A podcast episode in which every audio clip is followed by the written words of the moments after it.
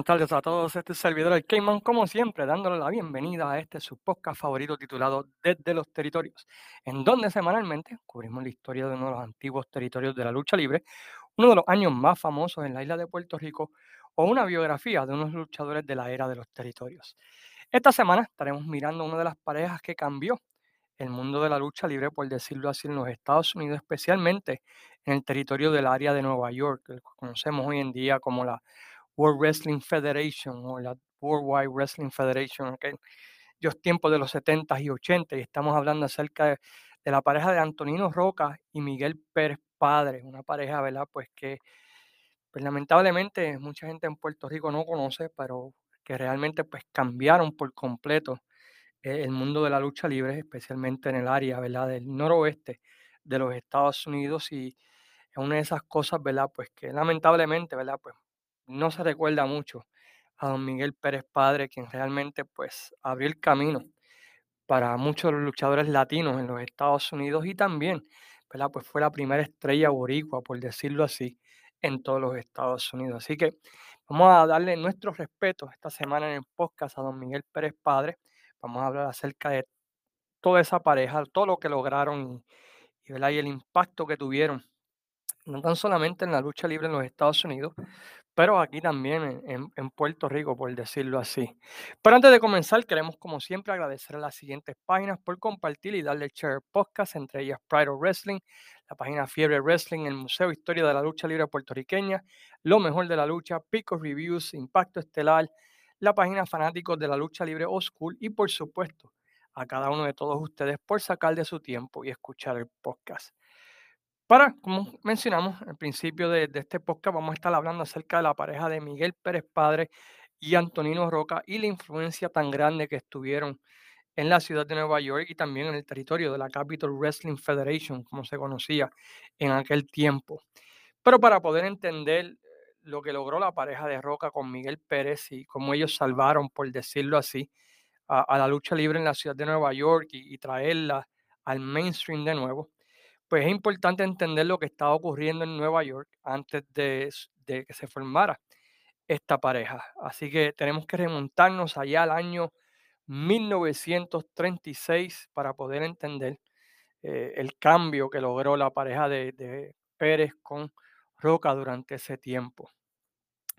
Eh, en ese año ocurrió un suceso en la ciudad de Nueva York que por más de 12 años llevó a que la lucha libre pues, fuera exiliada de la prensa mainstream y baneada, por decirlo así, del Madison Square Garden. No vamos a entrar en todos los detalles debido a que es una situación que equivaldría a un podcast este, por su cuenta, pero la idea es lo siguiente. En, en 1933, el territorio del estado de Nueva York estaba dividido con varios promotores. Ellos realizaban diferentes partes eventos en diferentes partes del estado y se trató de hacer lo que más tarde se hizo con la NWA, que era consolidar el, territorio con un campeón que defendía el título en los diferentes territorios de Nueva York. El arreglo pues, fue exitoso por los primeros tres años. Entre las tres promotores que corrían en Nueva York, pues ese, arreglo pues funcionó al principio, ¿verdad? Todo feliz, pitches and cream, como dicen. Pero como siempre surge, el promotor que tiene el campeón y empieza a decir que no a los demás promotores. Este, no, necesito mi campeón este fin de semana, no te lo pueden prestar. No, esta semana es importante para mí quedarme con el campeón, no te lo puedo dar. Y eso empezó a crear resentimiento entre los demás y esto llevó a, su clímax en 1936. Durante ese tiempo, Dano O'Mahony era el campeón en ese tiempo y aunque no era un favorito de muchos de los promotores, lo era del promotor Paul Bowser y era un draw para la comunidad irlandesa que vivía en el territorio de, Bowser. El luchador estaba supuesto a defender el título exitosamente frente a Dick Chick quien era en aquel tiempo pues eh, el luchador más popular en la ciudad de Nueva York, era un luchador legítimo, pero era básicamente un luchador traído para seguir elevando a Mahoney. Lo que no sabían, eh, Bowser y Mahoney era que el resto de los promotores, los otros dos promotores del área de Nueva York, comandados por Jack Pfeffer y IHF, le pagaron a Chicat para que en la lucha le hiciera un shoot a Mahoney y lo lastimaran. Eh, llega el día de la lucha ante casa llena en el Madison Square Garden, en el antiguo Madison Square Garden, si no saben, han habido cuatro Madison Square Gardens a través de todos los tiempos. Y delante de la prensa y todo el mundo, Chicago pone en vergüenza a Mahoney, para quien trata de renunciar a la lucha. El tipo es puesto en una llave, este, Mahoney trata de tap out, pero como el final no era ese, pues el árbitro pues no, no, no, no llamaba la, a la campana, ya que el plan era que Mahoney retuviera el título. O Mahoney retiene el título, ¿verdad? Pero expone el negocio cuando la prensa vio que el tipo se estaba renunciando y el otro se lo estaba empaquetando, estaba haciendo, se fue derecho y lo tenía, lo tenía como un pretzel, por decirlo así. Y la prensa, pues, informó, ¿verdad?, acerca del fraude que era el deporte de la lucha libre en la prensa americana y empezaron básicamente un boicot a la lucha libre como que era una, una trampa. O sea, como que era algo falso, un fake, por decirlo así, un escándalo grande. Y eso llevó pues a mucha de la prensa americana pues dijera que iba a dejar de cubrir. Durante ese tiempo también eh, surge una entrevista con un, un periodista del New York Times de Jack Pfeffer junto con sus, ah, con sus dos aliados, donde eh, exponen el, la lucha libre como un show. Esto ocurrió, ¿verdad? Y esto llevó a un libro que recomiendo a todos que, lo busquen y, lo compren. Está en Amazon, se llama The Fall Guys. En ese libro, pues Jack Pfeffer y los otros promotores explican cómo es que funciona el mundo de la lucha libre. Explican, ¿verdad? Pues qué es lo que hacen, cómo busquen al campeón, cómo establecen los feudos, cómo tratan de hacer que la gente vuelva, cómo ellos básicamente manipulan a la fanaticada. Y este libro, pues, pues fue un libro famoso. Muchas personas piensan que Vince fue el que expuso el negocio, pero no, ya Pfeffer en 1932 ya, lo había hecho. ¿Sabes? En 1936 pues ya, ya lo había hecho. Y esto llevó pues que a que la prensa hiciera fiesta con la lucha libre y dejara de cubrirlo en la prensa escrita, como en la radio. Y también eh, eso llevó a que Madison Square Garden, debido a muchas quejas de que muchas personas dejaran de rentar el Madison Square Garden para la lucha libre durante los próximos años. Y esto mató eh, la lucha libre en Nueva York, por decirlo así, durante la próxima década, con que seguían corriendo, pues básicamente tenían que hacerlo en arenas más pequeñas, no tenían el prestigio que tenían la, como correr en el Madison Square Garden, que eran lo más grande que había en aquel tiempo, y eso llevó a que promociones como la de Chicago, el Dumont Network, así por el estilo, pues ocuparan el primer lugar de la audiencia en los Estados Unidos. A principios, a finales de los 40 y principios de los 50, pues como saben, comienzan a llegar muchos inmigrantes a la ciudad de Nueva York y los promotores de ese tiempo, ¿verdad? Pues querían llegar a ese mercado, un mercado básicamente nuevo, pero no tenían esa estrella que pudiera traer a estos nuevos fans de la lucha libre a las arenas. Todo esto cambió, claro está, cuando llega primero Antonino Roca en el 49, que comienza a establecerse como la figura principal con el inmigrante que estaba llegando a Nueva York, a los Estados Unidos. Durante ese tiempo, los promotores comenzaron a promocionarse en los periódicos y emisoras para latinos, italianos, irlandeses, todo lo que fuera la comunidad inmigrante, ya que eran las únicas que estaban cubriendo, ¿verdad? Pues, o que permitían cubrir la lucha libre. Y básicamente, ¿verdad? Pues estas personas acababan de llegar, no saben lo que estaba, no sabían lo que había ocurrido allá a finales de los 30. So, básicamente, pues eh, todavía aceptaban el deporte de la lucha libre ¿verdad? Como, eh, como algo legítimo, no sabían, ¿verdad? De, lo que había ocurrido y el, el expose que se había hecho a este deporte. A principios de los 50, el historiador Fred, Fred Hornsby indica que en ese tiempo llega la figura de Miguel Pérez Padre a la ciudad de Nueva York y interesantemente, y eso es algo que yo no sabía hasta que empecé a buscar research para este podcast, él llega a la ciudad de Nueva York, Nueva York como luchador rudo. Y aunque lo visualizamos siempre, ¿verdad? Con este luchador vestido, con la truza blanca, las botas blancas, en realidad cuando llegó a Nueva York, pues venía como Stone Cold Steve Austin, todo de negro, ¿verdad? Por decirlo así, botas negras, uh, truza negra y así por el estilo. Pero a medida que fue luchando, los promotores empezaron a ver de que el tipo era un tremendo luchador, especialmente selling. El tipo vendía bien, sabía hacer los comebacks, sabía luchar como underdog y así por el estilo, y deciden virarlo de rudo a técnico. Durante ese tiempo, pues la comunidad puertorriqueña iba creciendo, al igual que la comunidad italiana durante ese tiempo en la ciudad de Nueva York. Y básicamente, pues deciden, ¿verdad? Pues eh, ver o tratar de si pueden aprovechar ese mercado uniendo a Antonino Roca, que ya tenía, ¿verdad? Cierta popularidad en la comunidad italiana, junto con Miguel Pérez Padre como esa primera estrella boricua. Ah, Miguel Pérez Padre hace su debut en el Madison Square Garden en la fecha de noviembre 26 del año 56, derrotando a un luchador llamado Kenny Ackles para la empresa, ¿verdad? Este, Manhattan Wrestling Enterprises de Walter Smallshaw y Toots Montt. Eh, esa era la empresa que tenía el booking del el Madison Square Garden durante ese tiempo que ya había pasado suficiente tiempo y había comenzado a rentarle, ¿verdad? La lucha libre, aunque las asistencias, ¿verdad? Pues no, todavía no se encontraban en, por decirlo así, en el nivel que llegarían con la pareja de Pérez y Roca.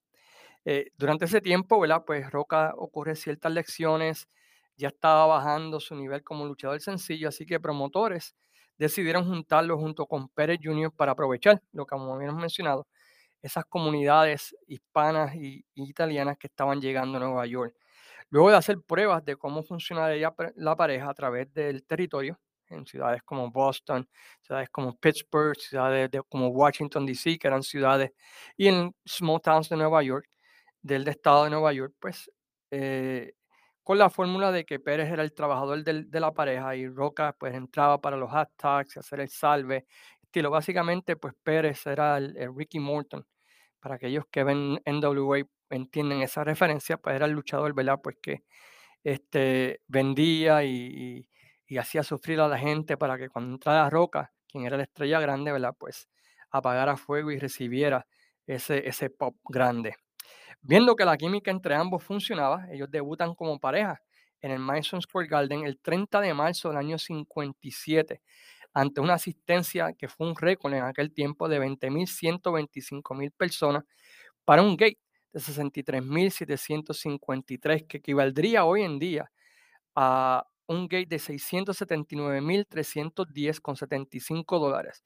Un récord para el Madison Square Garden en ese tiempo que la que había pasado por el, y para el territorio de Nueva York en aquel tiempo que había pasado por duras penas debido al exposé que había ocurrido a finales de los 30.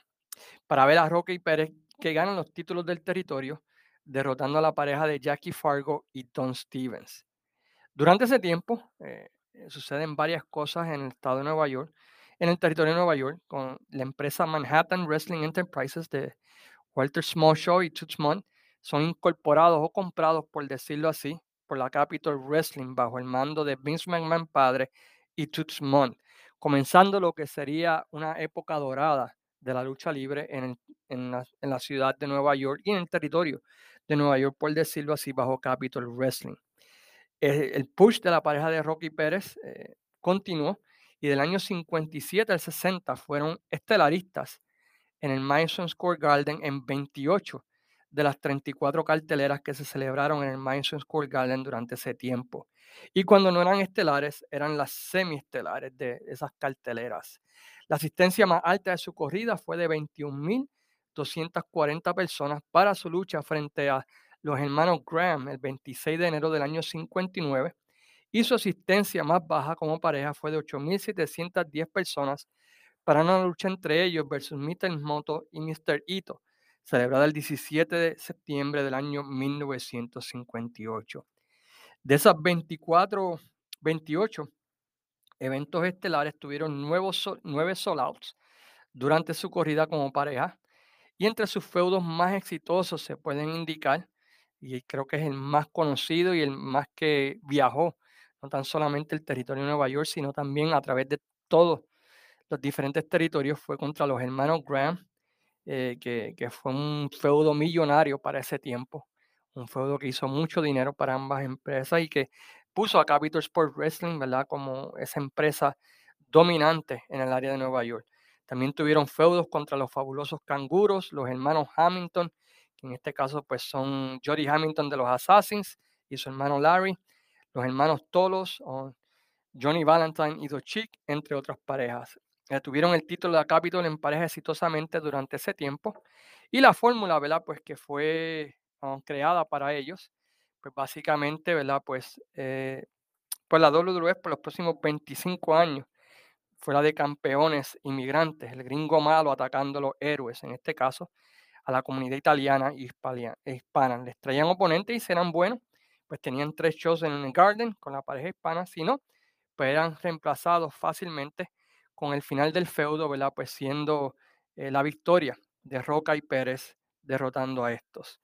Estos números, quiero que uh, entiendan, son solamente de el Madison Square Garden, no estamos hablando de lo que estaba ocurriendo en el resto de los del territorio. No estamos hablando de la ciudad de Boston, la ciudad de Washington, eh, ¿quién más? Pittsburgh y así por el estilo. Pero Pérez y Roca, ¿verdad? Por muchos años fueron la pareja, por esos tres años básicamente, establecieron récord de asistencia, récord que más adelante, ¿verdad? Pues fueron rompidos o rotos, perdón, por nada más y nada menos que Bruno Sammartino, pero durante ese tiempo, pues fueron la pareja más dominante de todos los Estados Unidos. Eh, gracias a Perry Roca se puede decir que el territorio de Nueva York fue diferente a cualquier otro territorio en el que se hizo por los próximos 25 años, un territorio donde el campeón era un inmigrante o alguien que apelaba a ese mercado. Inclusive, durante todo este tiempo, la única televisión que tenía la Capital Wrestling o la World Wide Wrestling Federation, como luego se llamó en los años 60, eh, eran los canales hispanos y no fue hasta los 70 que finalmente pudieron regresar a los canales americanos.